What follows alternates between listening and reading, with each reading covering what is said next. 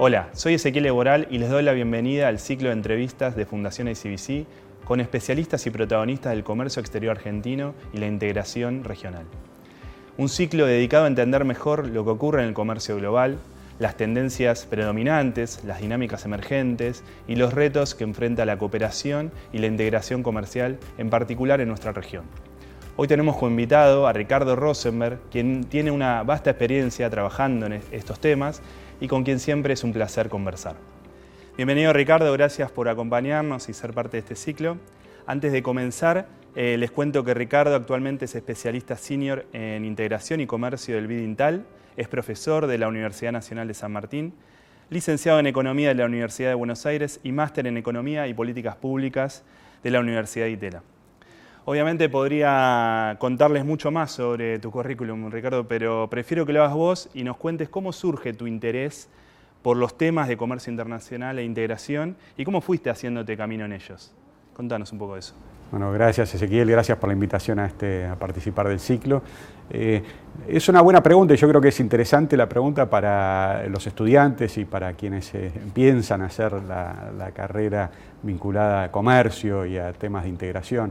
Y para mí la primera, el, primer, el primer gusto por esto fue en la, en la maestría, en la maestría del DITELA, donde tuve dos materias que fueron muy importantes. Una que la daba Julio Berlinski, era sobre comercio internacional propiamente dicho, y otra Ana Martinena de Mantel, que hablaba sobre eh, instituciones del comercio internacional, sobre políticas monetarias y eh, internacionales. Ahí descubrí, por ejemplo, a Mandel y la famosa eh, teoría de las uniones monetarias óptimas, qué sé yo, para y ese fue tal vez el primer, el primer gusto, pero después, eh, cuando terminé la maestría, tuve la posibilidad de optar. Y yo creo que ahí eh, también fue un poco de intuición, de oportunidades y de, eh, de, pensar desafíos para el futuro.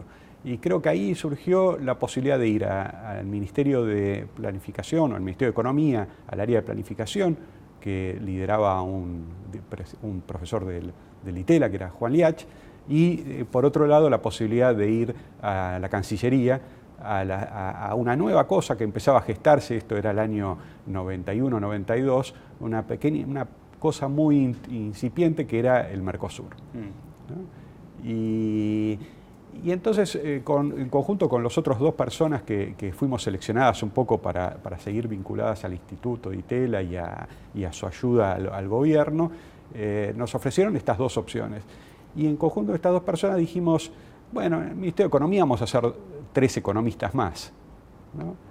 La Cancillería, digo, no sabíamos mucho, pero daba la impresión de que no está poblada por economistas, eh, está poblada por diplomáticos, que son profesionales de distintas eh, áreas, pero probablemente no necesariamente economistas, como sí en el Ministerio de Economía.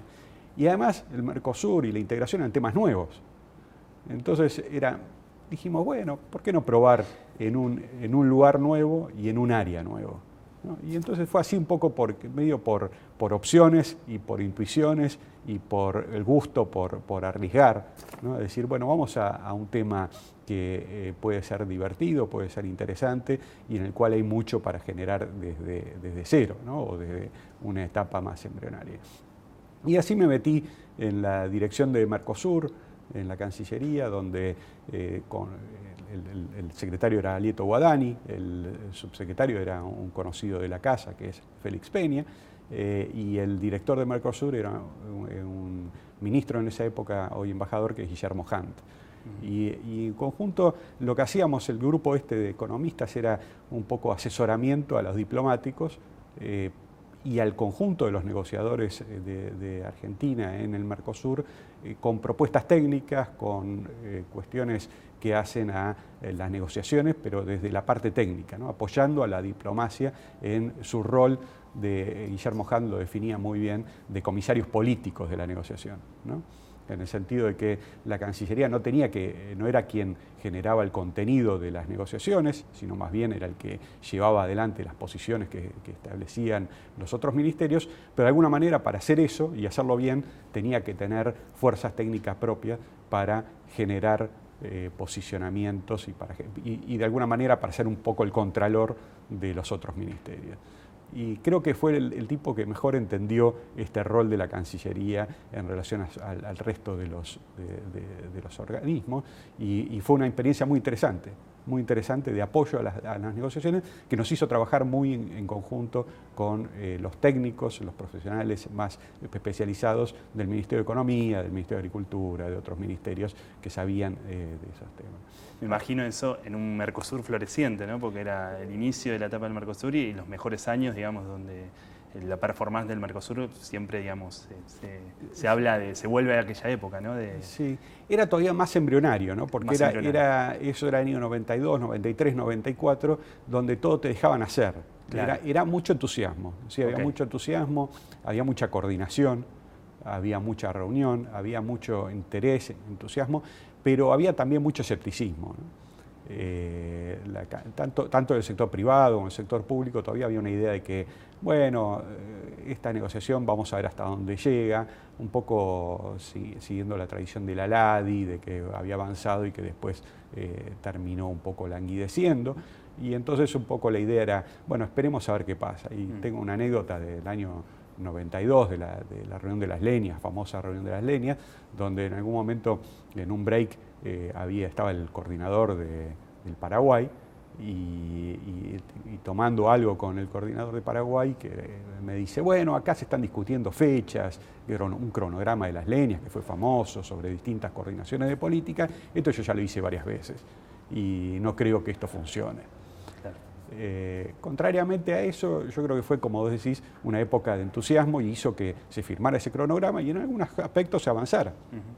Y entonces ahí fue también una, experiencia eh, dentro, a mí me tocó un poco negociar dentro de su grupo 1, que era de políticas comerciales, y fue una experiencia muy interesante eh, ver esto, cómo, cómo, uno puede llevar algo que sueña cualquier técnico, ¿no? Cómo uno puede llevar propuestas que después se tratan en una mesa de negociación y para peor después se aprueban en algunos casos. Eh, y esto que muchas de las cosas que, hoy forman parte del acervo regulatorio del Mercosur, para bien o para mal, bueno, y entonces en, buena medida eh, el, cronograma de, las líneas y estas cuestiones que se iban eh, regulando fueron aprobándose, ¿no? y entonces hoy no sé, parte de la decisión sobre zona franca, sobre régimen de origen, eh, sobre eh, incentivos a las exportaciones. Todas estas cuestiones se aprobaron en ese momento y fueron fruto de un trabajo previo eh, en el cual participé como protagonista. Entonces es, es, interesante porque tuve la oportunidad de aplicar el conocimiento técnico aprendido en la universidad, en la maestría y en el estudio, porque muchas de estas cosas no te las explican en, estos, en estos lugares. aprendí y las pude zanjar en en, una cosa que después pasó a ser una resolución y que rige eh, en buena medida hasta hoy. Entonces, eso yo creo que fue un poco algo que me marcó bastante eh, a lo largo de los años, que es esta vinculación entre el conocimiento técnico y académico y la, y la práctica de política pública. ¿no? Eh, no, un conocimiento académico, técnico, abstracto, sino más bien esta combinación entre el conocimiento técnico, académico y la, y la política pública. Y eso creo que fue una de mis obsesiones a lo largo de, estos muchos años que tengo de, carrera, claro.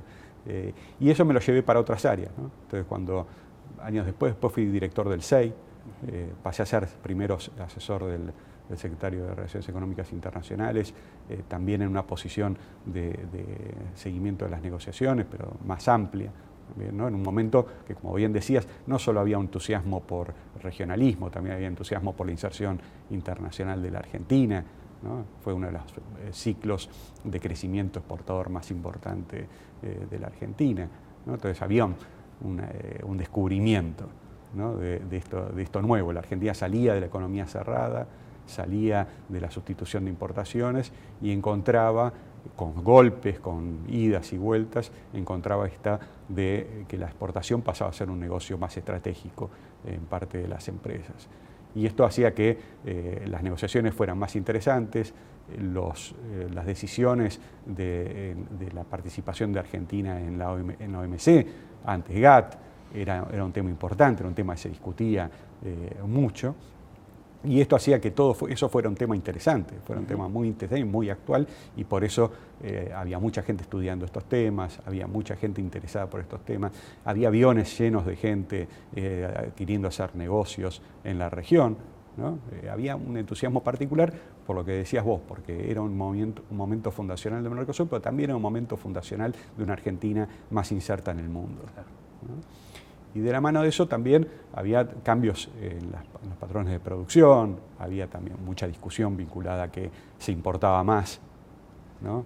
esto de la, de la idea de que no, se, no había que producir todo en la Argentina, sino que había que importar más, especializarse y exportar más. Digo, esto eh, era algo que no, no se pensaba antes. Y eso generaba tensiones entre los viejos y nuevos modelos, entre las transiciones de un modelo a otro, eh, tensiones que siguen hasta hoy. Eh, pero me parece que era un momento muy rico para el comercio y para las negociaciones. Y después me tocó dirigir el SEI, eh, donde el Centro de Economía Internacional de la Cancillería, donde ahí ya, además de tener esta función de asesor a las negociaciones y de asesor a la inserción internacional de Argentina, pasé a tener también un rol institucional de de, consolidación, el SEI tenía ya muchos años, de consolidación y eh, crecimiento de un espacio que sigue vigente hoy en la Cancillería y que es muy importante para, las negociaciones y para el conjunto de la política exterior vinculado a temas comerciales, que es el Centro de Economía Internacional, donde ahí teníamos, por ejemplo, una revista que se llamaba Panorama del Mercosur, eh, que, tenía, que era muy interesante, y otra que tenía un panorama de la economía internacional. Y seguíamos con mucho detalle eh, las negociaciones en ambos frentes y las discusiones y, los, eh, y las ideas que, aparecían en, ese ámbito. Después también, en algún momento de, tu trayectoria, te tocó también trabajar en cámaras, te tocó también eh, tratar con empresas, pero tal vez desde otro lugar, digamos, antes, digamos, desde un rol institucional del Estado argentino, como es la Cancillería, pero después es como que tuviste que tener un poco más la mirada de las empresas hacia, la, hacia el Mercosur y hacia la, hacia la integración y también hacia, la, hacia el comercio exterior. ¿Cómo fue esa, cómo fue esa, esa etapa o cómo fue esa vivencia, digamos? ¿Que, descubriste algo nuevo ahí o era, o era digamos, eh, tratarlo de, igual manera, el tema? Bueno, voy a cometer una, tal vez una infidencia, pero es una anécdota. La, cuando me fui de la Cancillería por distintos motivos del, Centro de Economía Internacional y terminé ocho años de funcionamiento en la Cancillería, eh, estuve casi un año trabajando en consultoría y en, eh, y en, temas académicos. Y una de esas consultorías, las primeras consultorías, fue para la Unión Industrial Argentina. Y entonces, eh, claro, hice sobre Argentina-Brasil. Y entonces fue la primera vez que miraba la negociación Argentina-Brasil desde el lado privado y no desde el lado público. Y era un desafío, porque era eh, decir, bueno, ¿cómo esto que yo decía, el deber ser que uno dice desde el lado público sentado en un escritorio, eh, decir cómo podría ser, eh, dado los intereses muchas veces contrapuestos entre las empresas y de distintos sectores, trabajando para una cámara de cúpula. Mm. y entonces me acuerdo que cuando terminé esa presentación, que hice, se la eh, mostré al ex secretario de Relaciones Económicas Internacionales con, el que yo había trabajado muchos años y me dice, ¿qué capacidad tenés de flexibilizar para, para ver las cosas desde el lado eh, que, que, necesitas verla? No del lado que te, como diciéndome, no es que eh, te vendiste, sino más bien miraste el fenómeno desde el lado que tenías que mirarlo cuando lo mirabas del sector público y, y mirado del sector privado. Pero me pareció muy interesante la reacción del tipo que dice, mira, qué capacidad tenés para hacer eso que no, no muchos lo pueden. Para cambiar, cambiar el chip de alguna manera, claro. En 10 minutos. ¿no? Claro. Eh, me, pareció, me pareció interesante. Y ahí, cuando me fui del 6, la otra cosa interesante que, que me pasó es que yo había trabajado mucho tiempo con el INTAL, al cual vos me decías que ahora yo trabajo ahí. Sí. Y, vino el, director del INTAL en ese momento y me dice, che, vos que tenés tanta experiencia, que estuviste tantos años en la Cancillería, ¿por qué no nos ayudás haciendo el informe Mercosur? Que ya había tenido creo que dos ediciones, una en Argentina y una en Brasil, eh, y que era eh, un, informe que estaba creando y que hoy ya lleva 25 años. Y me dijo, ¿no querés hacer el informe ahora que estás de forma independiente? Y dije, bueno, qué, buena propuesta, ¿no? yo que venía trabajando del lado público y que había aprendido mucho y que había tenido un conocimiento eh, tanto técnico como político, como académico. dije, bueno, vamos a, a probar. Y lo hice durante, no sé, 20 años, el informe Mercosur del BIDINTAL, eh, que todavía se, vive, ahora lo coordino desde, el INTAL, pero que lo hice durante muchos años y que fue una, una experiencia muy interesante, es una experiencia muy interesante de uno lee, ese, ese, ese estudio a lo largo de los 25 años y se lleva una historia eh, muy apasionante de lo, que, de lo que es, fue y espero que sea el proceso de, integración. Y las vicisitudes, las visiones de los países, de los policymakers, de los empresarios. Me parece que es una, una linda forma de ver la historia eh, de las negociaciones en, el Mercosur. En el Mercosur. Bueno, y, y ahora entrando a, tus temas, a los temas que, que trabajas eh, en el día a día y que venís trabajando hace muchos años. Eh, quisiera consultarte por el, por el estado del comercio internacional. O sea, cómo, qué, cuál es, eh, eh, si pudieras dar un panorama, sobre todo teniendo en cuenta que venimos del año 2020 en el, en el cual se creía, ¿no? En la, caída del comercio se creía que, o en ese momento los pronósticos eran que iba a tardar años y años en recuperarse el comercio. también se hablaba de de rediseños del comercio internacional en torno a las cadenas de valor. Eh, ¿cómo, ¿cómo, está el comercio internacional hoy? ¿Cómo está en términos de, crecimiento, en términos eh, de, peso en el PBI mundial? ¿Cómo, qué, qué, puedes contarnos sobre, sobre esto? Después de, irme del SEI, y tuve esta experiencia de más o menos ocho meses o un año haciendo consultoría y vida académica, me convocaron de la Secretaría de Industria para dirigir el CEP, el Centro de Estudios para la Producción, que era otra institución y que sigue siendo otra institución eh, más joven que el SEI, pero que tiene también un rol muy importante, yo creo, en, la producción técnica y en el asesoramiento a, los gobiernos en políticas productivas y de inserción internacional. Entonces era muy interesante porque era de vuelta mirar la perspectiva de la inserción internacional y de la integración, ahora desde, la, desde el área productiva. Entonces era también mirar cómo esas tensiones que vos veías cuando trabajaba en la Cancillería, de, bueno, hay que mirar quiénes son los sectores sensibles, cómo armar excepciones, cómo armar salvaguardias, cómo mirar, cómo amortiguar los impactos de la apertura y de la integración, eh, que, vos lo percibías como demanda en, la Cancillería, eh, pero sin tener la relación directa con los sectores, ahora era tener a los sectores más cerca. ¿no? Obviamente desde un lugar de un centro de estudio, un think tank, que no tiene las presiones que tiene el negociador o el que tiene el, que administra la política comercial, pero muy de cerca.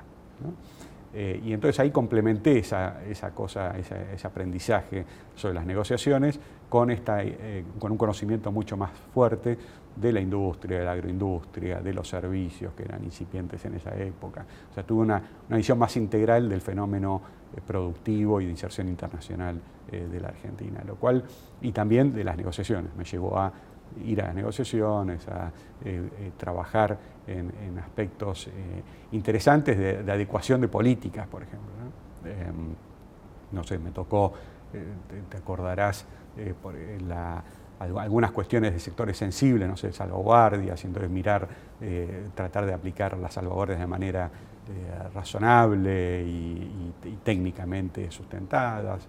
me tocó mirar, por ejemplo, la evaluación del 2001-2002 y decir, bueno, los aranceles ahora quedaron más altos que antes, ¿no? porque antes vos tenías que compensar el tipo de cambio bajo de la convertibilidad, ahora tenés un tipo de cambio súper competitivo.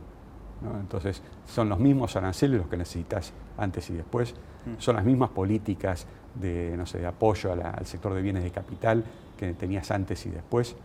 ¿no? Era un cambio de régimen muy fuerte. Nos habíamos pasado 10 años, esos 10 años que yo me había pasado trabajando en la Cancillería y en forma independiente, eh, eh, cambiaban de régimen. Y en el nuevo régimen había que repensar muchas cosas. Eh, o sea que era una, una tarea bien interesante, eh, desafiante para, un momento eh, de cambio de régimen.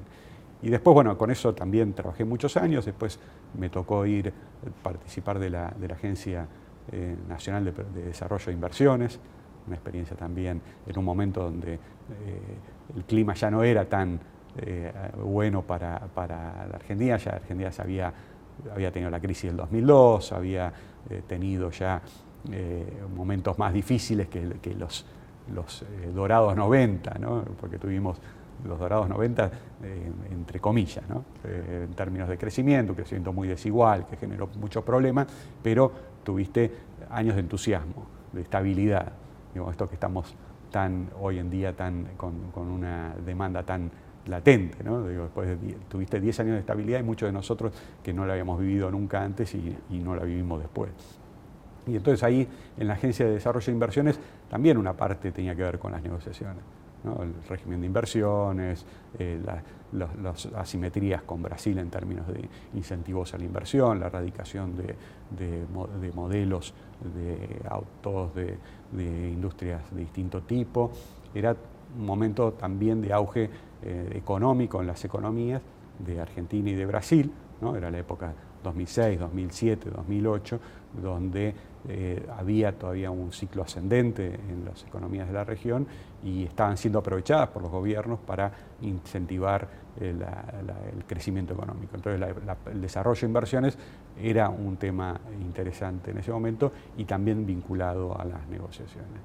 Y finalmente después me fui de ahí y estuve 10 años haciendo consultoría y vida académica, mucho acá con la fundación también he trabajado mucho tanto en el área de capacitación como en algunos eh, trabajos de consultoría, eh, trabajé para cámaras empresariales, como decías vos, siempre, siempre con, un sesgo más eh, general que sectorial, ¿no? porque trabajé para cámaras de exportadores, por ejemplo, entonces también ahí en temas de, integración, de, hice un trabajo sobre eh, desarrollo exportador, una estrategia de desarrollo exportador para la Argentina, hice trabajos de los más variados, eh, pero muchos de ellos vinculados a temas de comercio, integración e inserción internacional.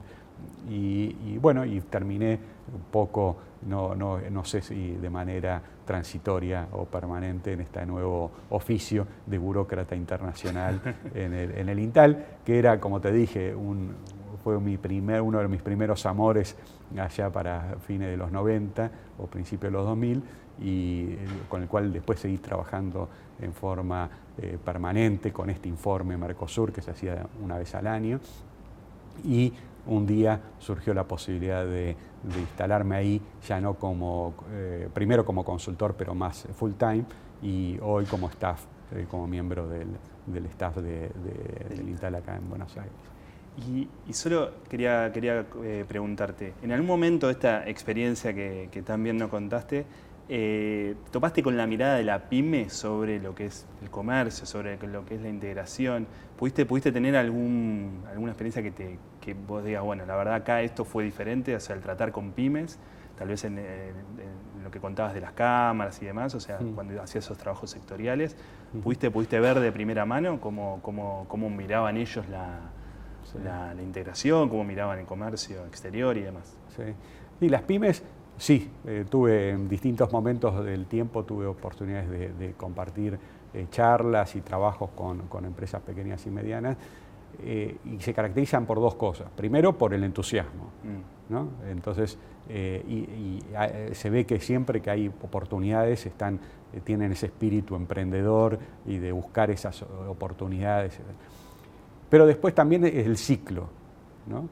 Entonces, eh, son empresas que eh, frente a, un ciclo del mercado interno muy fuerte, y bueno, empiezan a, ese entusiasmo y esa inversión que hicieron para el desarrollo exportador, a veces empieza a dejar de tener tanta relevancia. Lógico, ¿no? Si las señales de precios eh, indican que es más rentable vender en el mercado interno, en un mercado interno que crece y que tiene determinados beneficios, eh, se orientan más al, mercado interno. Cuando los señales, las señales de precio o de demanda eh, vienen del lado externo, venden más de su, de su parte al, exterior. Las pymes, como sabes, son un mundo muy heterogéneo, además de eso. Entonces tenés un, un, núcleo de pymes que exportan de manera regular, que tienen el negocio exportador como una estrategia permanente, y después tenés este, un grupo más numeroso de empresas pymes que venden al exterior, pero de manera cíclica. y obviamente estaban muy interesadas en algunos momentos del ciclo, donde, sobre todo donde el tipo de cambio era más competitivo y la demanda internacional tiraba, y están menos interesadas, y vos lo ves en el número de empresas exportadoras y de entusiasmo exportador, cuando el tipo de cambio no es competitivo o cuando la demanda interna eh, crece muy fuerte. Bueno, y ahora quisiera meterme un poco en, los temas que trabajás eh, eh, diariamente, que venís trabajando desde hace muchos años, eh, consultarte por el estado del comercio internacional, o sea, sobre el desempeño del comercio internacional en estos últimos años, sobre todo luego del 2020, año en el que, año que se desata la pandemia y que por ese entonces recuerdo que los pronósticos eran muy desalentadores, que las caídas eran tales que no iban que iban a pasar, que se decía iba a pasar muchos años hasta que se recupere el comercio a, los valores prepandémicos.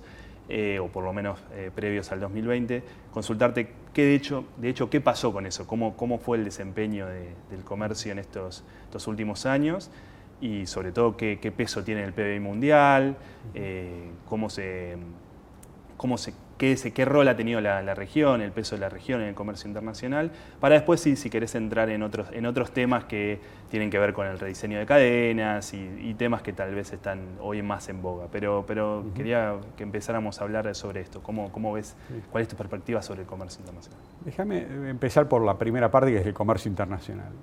Yo creo que eh, tal vez pasó un poco desapercibido, pero eh, haciendo un poco de historia, desde el año 2013, 2000, yo diría después de la, del impacto de la crisis 2008-2009 que tuvo epicentro en Estados Unidos, que, en Europa y que después llegó a la región.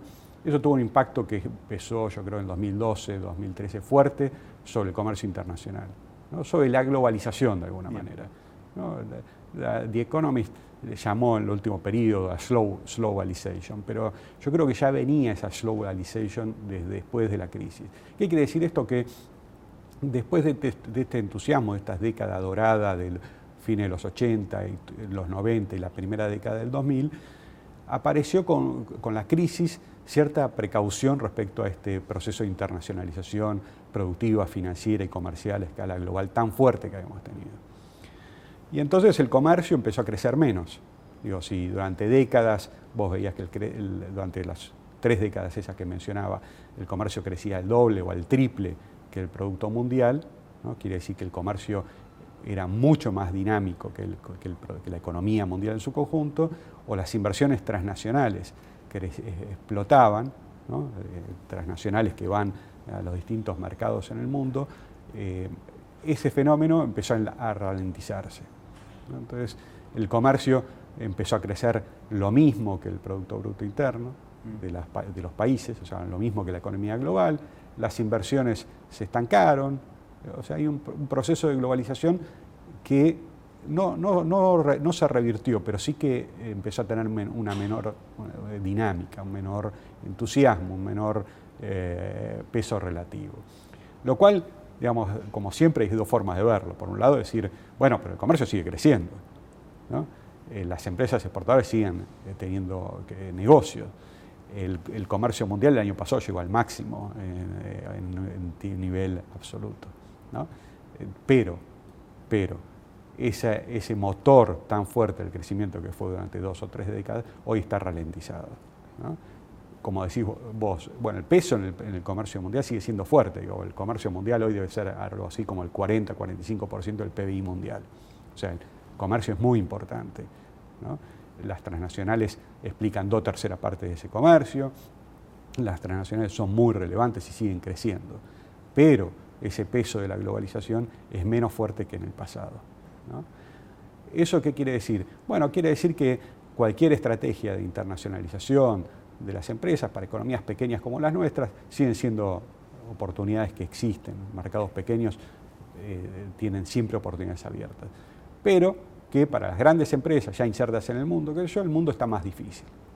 Y esto no empezó con la pandemia, empezó con la crisis internacional 2008-2009, pasó con el Brexit, ¿no? pasó, atravesó eh, después la atravesó después la, política del, presidente de Estados, del expresidente de Estados Unidos, Trump, eh, la tensión con China, después vino eh, la pandemia, después vino la, guerra entre Rusia y Ucrania. O sea, es un mundo en el cual empieza a cambiar fuertemente la geopolítica y la geoestrategia.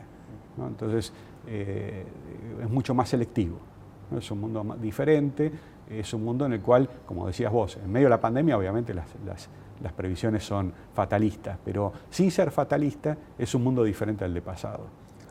Por más que querramos nosotros, los fanáticos del comercio internacional, ponerle un, y, del regionalismo, ponerle eh, un énfasis positivo, no es el mismo mundo del, pasado. No lo fue a lo, largo de las últimas décadas, y esto no hace falta que lo cuente. Digo, cualquier observador y cualquier empresario exportador sabe que no fue lo mismo el comercio mundial de esta última década en relación al pasado, y seguramente no va a ser igual a lo que venga lo cual no significa que no haya oportunidades, ni mucho menos. El comercio mundial, insisto con la idea, sigue siendo una parte importante del movimiento económico internacional, eh, pero crece de una manera menos importante que antes, crece como la economía mundial. Por lo tanto, van a seguir creciendo las oportunidades, va a seguir creciendo, pero menos que antes. Y yo diría que hay tres cambios eh, o, tres fenómenos, muchos más seguramente, pero yo mencionaría tres. Uno que tiene que ver con esta idea de eh, por distintos motivos hay un cambio, una reorganización en las cadenas eh, de valor, si querés después hablamos un poco de eso, pero efectivamente hay una, frente a, los quilombos de los eh, conflictos de seguridad, frente a la pandemia, frente a los incrementos en algunos costos, hay una tendencia a regionalizarse. Tendencia que existió siempre, mm. ¿no? De vuelta, cuando uno mira el comercio, el comercio intrarregional de Europa, intrarregional de América del Norte, intrarregional en asiático, explica buena parte del comercio mundial. Y después las regiones donde no hay un gran líder eh, regional, porque no tenés un país rico como Alemania, no tenés un país rico como Estados Unidos, no tenés un país rico como Japón, que son América del Sur y, África, tiene un comercio intrarregional mucho más bajo. Y entonces frente a, este, a estos nuevos en la organización productiva global, tenés que hay más comercio en, América del Norte, hay más comercio intraeuropeo, hay más comercio intraasiático y nuestros países están viendo cómo, cómo, juegan con eso, tratando de que sea una oportunidad, y yo creo que en parte lo es, de cómo lograr que esa reorganización de la producción te traiga más oportunidades para los encadenamientos regionales. yo creo que esa es una noticia que uno podría decir hay una oportunidad, pero que eh, en el pasado no se supo aprovechar por esta, en parte por estos motivos, en parte porque no tenés un líder regional que te empuje de esa manera. Segundo punto que creo que es importante eh, y que vos conoces bien es el tema del comercio electrónico. Todavía para la Argentina y para los países de la región es una parte muy menor, eh, pero para países donde tienen eh, están ubicados en, una parte muy lejana de los centros de consumo, tener la posibilidad de brindar servicios o brindar determinados eh, eh, bienes o, servicios que, puedan ser comercializables por la vía del comercio electrónico, de vuelta es una oportunidad ¿no? para compensar esos problemas de logística, pero hay que, para aprovecharla hay que mejorar mucho, no solo temas de conectividad y qué sé yo, sino también temas de correo físico. ¿no? El comercio internacional electrónico eh, en América del Norte o en Europa es muy importante, pero hay un Amazon que, no, solo, que no tiene capacidad solo eh, de, hacer el comercio electrónico, sino también de la propia logística. ¿no? Eh, acá Mercado Libre hace algunas cosas de esas, pero no para el comercio transfronterizo. O sea, todavía hay mucha, mucha oportunidad para aprovechar eso, pero yo creo que ese es un cambio importante en, la cuestión del, comercio. Y finalmente un sector que está creciendo mucho en el comercio internacional, vos lo mencionaste en, tu pregunta, que son los servicios. O sea, el, comercio mundial no crece tanto como antes, pero ya desde hace muchos años el comercio de servicios viene creciendo mucho más rápido que el comercio de bienes. Comercio de servicios hoy explica 25% del comercio total de bienes y servicios, o sea, no es lo más importante del comercio mundial, pero tiene un dinamismo mucho más, más fuerte. comercio de servicios es un, también es un mundo súper heterogéneo, ¿no? porque servicios llamamos al turismo, ¿no? a los viajes, al transporte, que fue obviamente en la pandemia fue lo que más se resintió a nivel global, pero era el que crecía más fuertemente antes, y servicios son también los servicios modernos, ¿no? los servicios basados en el conocimiento, los servicios que tienen que ver con educación, con salud, con eh, eh, software, con eh, audiovisual, diseño, lo que sea. Entonces, ese mundo de los servicios es, más, es muy dinámico y ofrece oportunidades también para localización de inversiones en nuestros países que tienen ciertas capacidades eh, en términos de recursos humanos, de empresas con experiencia en estos negocios, etcétera, eh, que te permite ser eh, positivo respecto a, estas nuevas tendencias. Entonces, me parece que esas tres tendencias o megatendencias generan desafíos y oportunidades que, bueno, habrá que ver si la región y Argentina eh, las pueden aprovechar en un mundo que, insisto, es un mundo turbulento, es un mundo eh, difícil, un mundo complejo y con una globalización que está en transición. Bien. Bien, bárbaro, Ricardo. O sea, la verdad que lo, mencionaste en tu análisis, yo también te lo mencioné en la pregunta y me gustaría tocarlo, esto del rediseño de las cadenas de valor. Eh, hablábamos de la pandemia, en ese momento gran parte de la literatura, de los análisis, empezaron a hablar continuamente sobre el tema de onshoring, reshoring, deslocalización. Eh, luego con la, con la guerra en Ucrania apareció el concepto de, no sé si es nuevo, pero sí apareció más fuertemente friendshoring. Eh, y hoy también parece eh, los países desarrollados, son los que más poderío económico tienen, también se está volviendo a hablar de política industrial, ¿no? y eso, eso incluye eh, la deslocalización, volver a, producir cosas, por ejemplo, en Estados Unidos ciertos, ciertos componentes o ciertos productos esenciales para la seguridad, que hoy la seguridad eh, no es solo, eh, tiene, tiene dimensiones y, están cruzando a los temas de inversiones y comercio. pero te quiero preguntar qué tanto hay de eso, si es algo que está solo localizado en algunos sectores, que solo puede ocurrir y hay otros sectores, me imagino, no sé, en el agro, donde capaz eh, la relocalización o la rediseño de las cadenas de valor no puede ocurrir. y te quiero preguntar un poco por los números, pero también por lo que vos pensás que puede ocurrir en los próximos años, ¿no? O sea, con respecto al rediseño de las cadenas de valor, ¿no? Que está conectado con lo que venías desarrollando. Eh, las cadenas eh, globales de valor fueron siempre más regionales que globales. vuelvo al punto que hablaba antes. Cuando vos mirás el comercio mundial es el comercio intra grandes bloques. Y las cadenas globales creo que eran excepcionales. O sea, las excepciones son eh, básicamente China y Asia, el este de Asia. O sea, toda la, eh, pasaron a ser globales cuando Estados Unidos y Europa empezaron a hacer un poco de offshoring en, Asia. Pero eran casi excepcionales. O sea, el, grueso del comercio es intra, intrarregional. Entonces las cadenas son más regionales, digo, vos mirás, eh, no sé, la cadena automotriz europea. Digo, es, una mezcla de, países que aportan dentro de la Unión Europea un componente, una parte, un neumático, una caja de cambio, ¿no? Y, traen por ahí de China alguna parte. ¿no? No, es, no es global, es una cadena regional. Claro que si vos mirás el componente textil, ¿no? indumentaria, digo, eso es distinto en indumentaria o en zapatillas, calzado, ¿no? eso es distinto. Los países trasladaron una parte de su proceso productivo a Asia y esas son las cadenas globales. Entonces, frente a, este eh, cambio en las condiciones, primero, eh, primero enfrentada ya a, este, a esta eh, globalización más lenta, ¿no? lo que generó en esos últimos 10 años es que las cadenas de valor empezaron a, achicarse. Si uno mira las estadísticas de las cadenas de valor que miden la distancia entre, entre, las distintas eh, componentes de la cadena, durante, después de la crisis del 2008-2009 hasta el 2019, las cadenas se tendieron a acercar.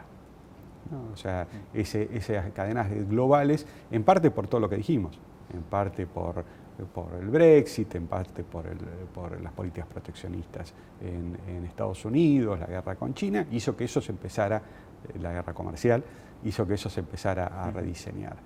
Y como bien decís, hubo dos golpes más. El golpe de la pandemia, que generó, uy, mirá, si aparece una pandemia, tenemos problemas de abastecimiento. Y entonces eso de aprovechar mucho eh, ventajas competitivas que hay lejos de nuestro mercado, bueno, ahora nos demos cuenta que eso está bueno, pero no tanto, porque en momentos de eh, crisis se suspende ese aprovisionamiento y tenemos problemas.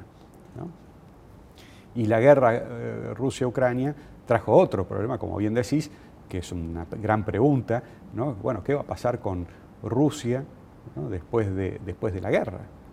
Rusia es un proveedor muy importante de muchas cosas, pero sobre todo de alimento y energía al resto de Europa, sobre todo para otros países también.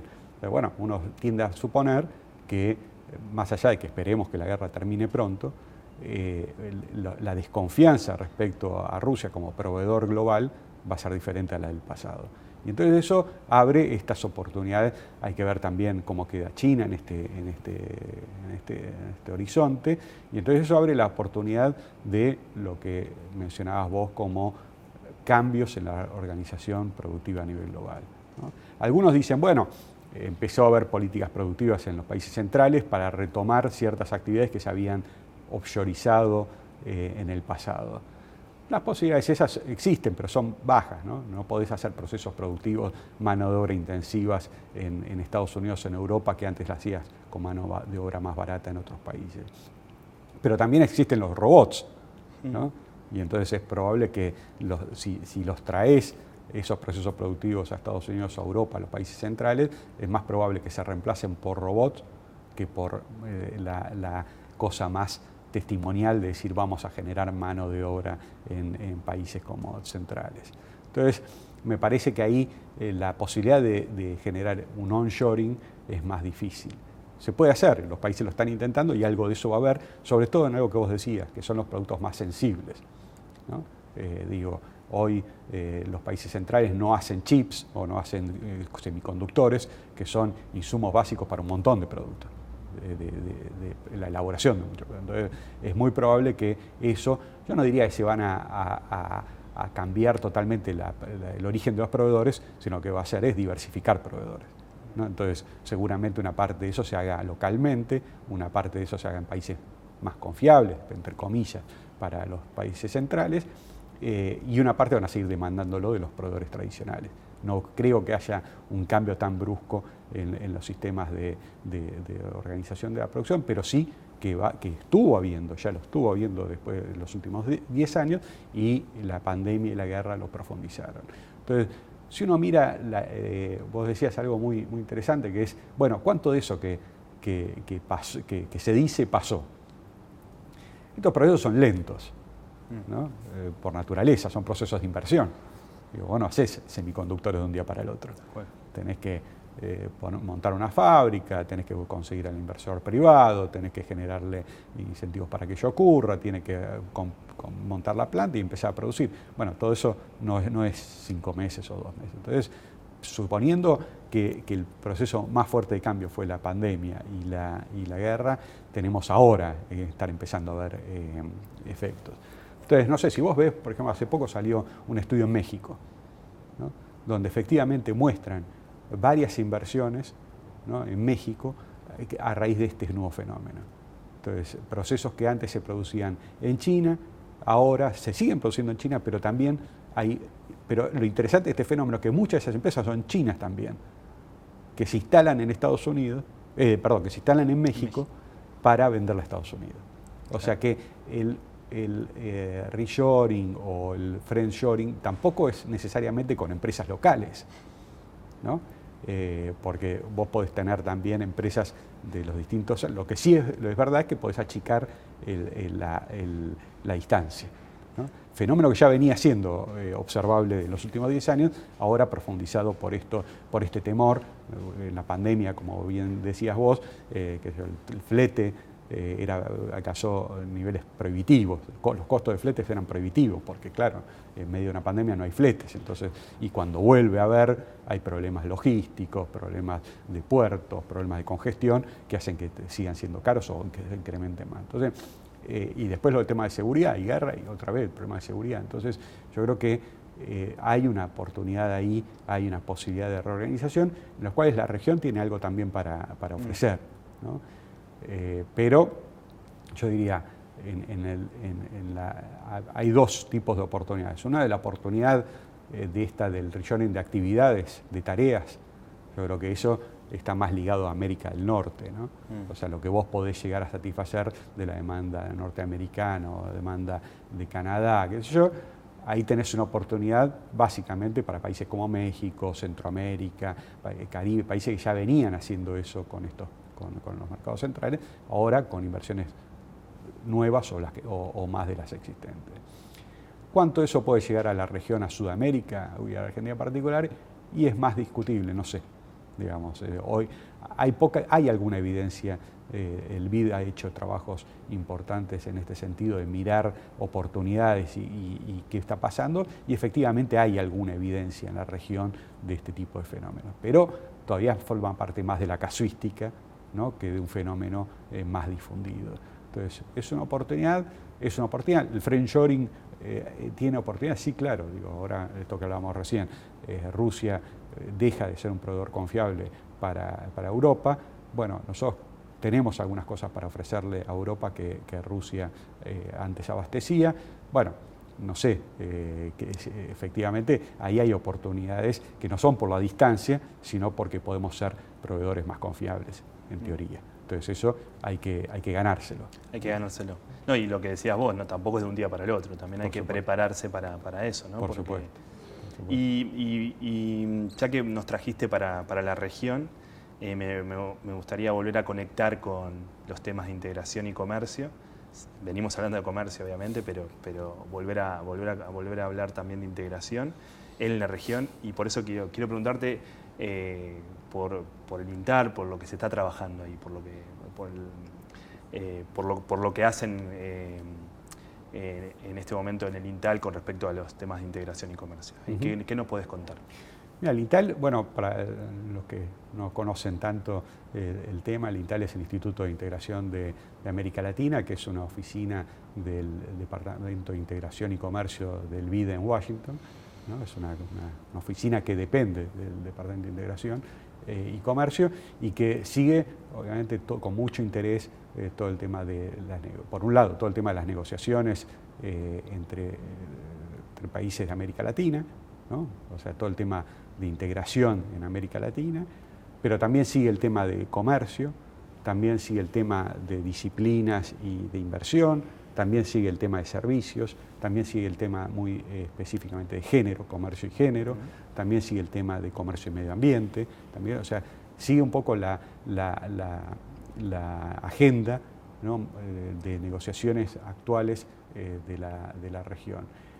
Y tiene un, apartado muy importante también de capacitación. El INTAL está haciendo capacitación con, con en conjunto, en algunos casos, con subregionales, con agencias subregionales. Hemos hecho cosas con la Secretaría de la Comunidad Andina, hemos hecho cosas con la Secretaría de la Integración Centroamericana y estamos haciendo cosas, ahora estamos queriendo hacer cosas con la Secretaría del Mercosur y con eh, otras, eh, otras secretarías de, eh, subregionales. Y también hacemos mucha capacitación en estos temas, de integración, comercio, servicios, compras públicas, negociaciones en general con países. Entonces estuvimos trabajando con República Dominicana, con Ecuador, con Paraguay, eh, con distintos países en, estas agendas, eh, con Brasil, en distintas agendas vinculadas a la integración y al comercio. Eh, y, en, términos operativos, trabajamos también en algunas cuestiones prácticas, estamos trabajando con una operación de crédito a la Argentina por, un tema de, promoción del sector de servicios y inserción internacional. Eh, trabajamos en términos más eh, técnicos y académicos, tenemos una revista Integración y Comercio que ya tiene 22 años eh, y que, cuyo último número se publicó en fin de año pasado sobre la exportación de servicios en, la región. Estamos trabajando ahora, terminando de hacer un call for papers para el tema de comercio y ambiente, que es un tema que está muy estudiado el tema de ambiente, está muy estudiado el tema de comercio, pero esa ligación entre ambos aspectos no siempre está del todo conocido y entonces eh, analizar la política comercial de los países, analizar las políticas ambientales y su vínculo con el comercio, las demandas, el, mundo también importa, entonces eh, ver cuáles son las, demandas de calidad o de eh, requisitos ambientales para poder insertarse en el mundo. Entonces ese es un tema que nos interesa y que estamos trabajando. Eh, estamos trabajando con lo que te decía en comercio y género, tenemos varias publicaciones en ese sentido y estamos, seguimos trabajando eh, en, línea con esa, con esa, con esa eh, temática.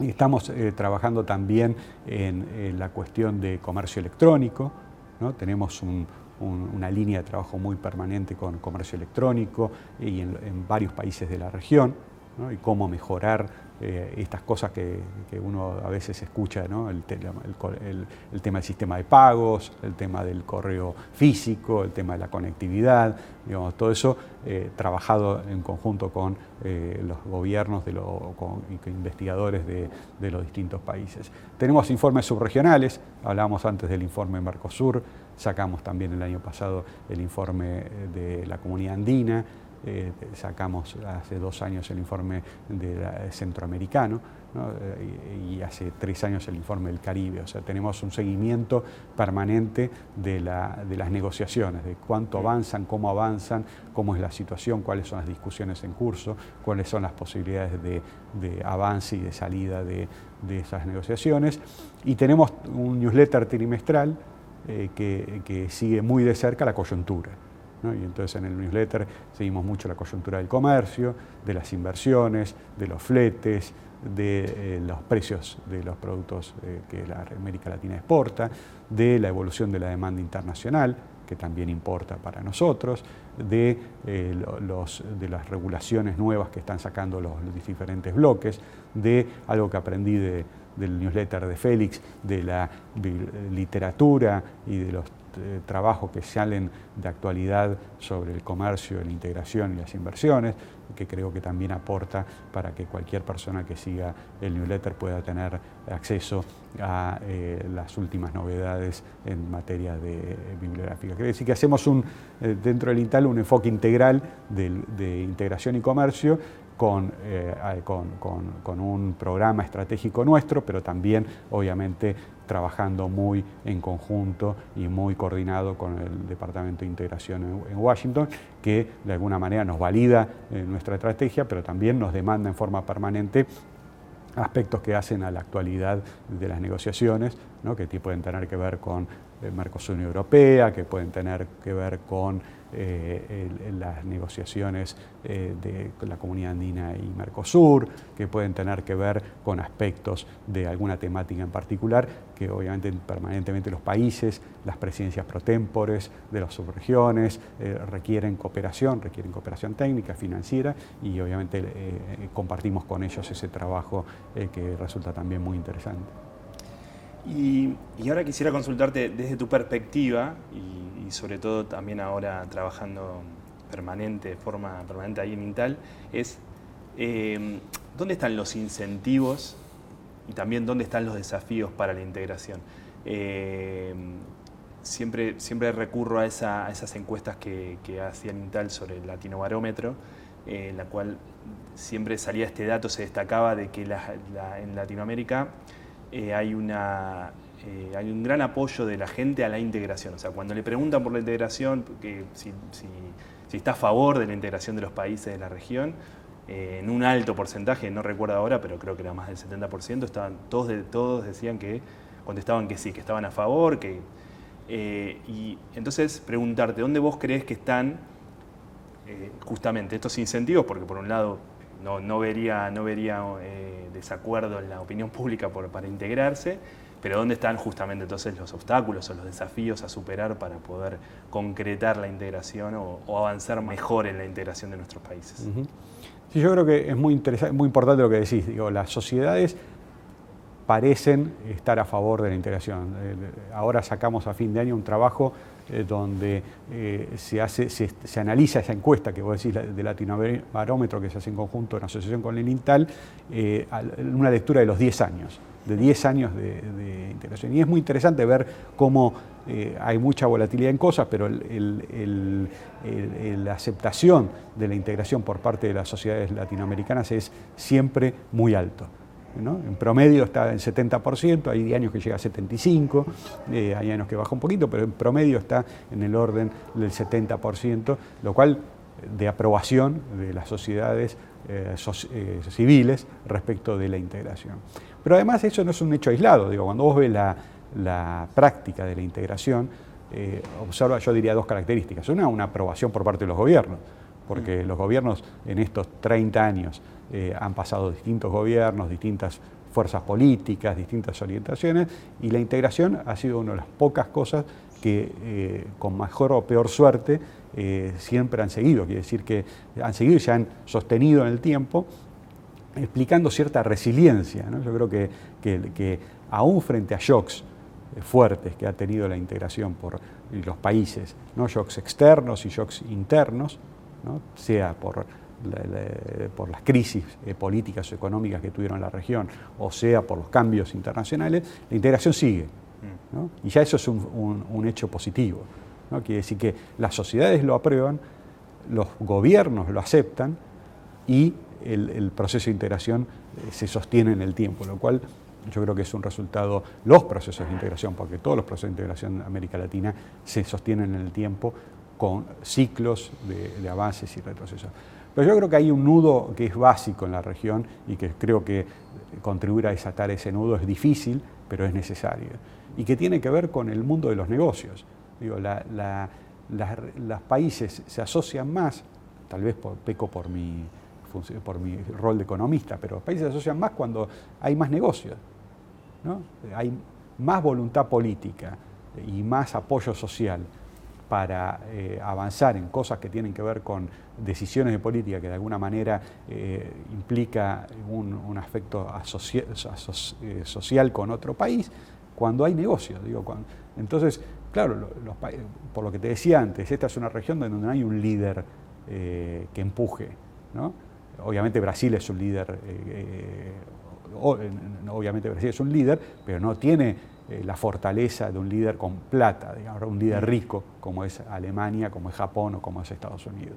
Entonces, esa ausencia de liderazgo que, contribuya a, empujar los negocios es una, traba, lo cual yo creo que no se puede, no, no, no hay forma no hay forma de solucionar eso porque no se puede importar un líder eh, internacional. Pero sí se puede, creo que para compensar eso se necesita más integración y más integración con más negocios.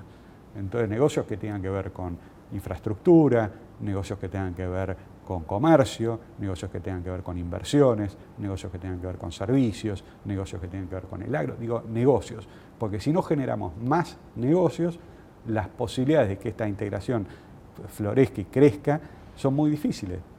Porque eh, no, estoy, no estoy diciendo que lo otro no sea importante, que la integración social, que lo cultural, eh, digo, todo eso es muy importante, regulatoria, es, central. Pero si no tenemos negocios, todo eso pierde eh, relevancia. Entonces me parece que yo me enfocaría digamos, para desatar esos nudos, ya que no podemos desatar el nudo más global, que es tener un líder rico en la región, me enfocaría en cómo generar incentivos para que haya más negocios en la región. Y creo que si eso sucede, eh, va a generar más afecto societatis y por lo tanto va a generar más compromisos con la coordinación de políticas, con la convergencia regulatoria, con todos aspectos que vivimos demandando y que muchas veces nos pueden ocurrir, creo yo, por esa falta de fortaleza de los negocios o del espacio económico eh, regional. Y después, obviamente, la agenda eh, tradicional, que está siempre, eh, creo que hay una agenda importante de facilitación de comercio, facilitación de inversiones, de inclusión de, la, tema inversiones, servicios, que yo dentro del, con un ámbito más, más fuerte dentro de las negociaciones, pero me parece que si yo tuviera que elegir una bala, eh, para la integración la elegiría en cómo generar incentivos, financiamiento, en conjunto la sociedad civil con los gobiernos, con los multilaterales, eh, para generar más y mejores eh, negocios en la región. Bueno, Ricardo, muchas gracias. fue un placer conversar con vos, como siempre. Realmente disfruté mucho nuestra charla y te vamos a seguir convocando porque, porque creo que tenemos mucho más para conversar y para, aprender de, tu vasta experiencia y de todo lo que estás trabajando. Así que, así que gracias. Gracias a vos, Ezequiel. Bueno, y a, ustedes los saludo y les agradezco por, por acompañarnos en, este, en esta primera entrevista con Ricardo y los esperamos la próxima.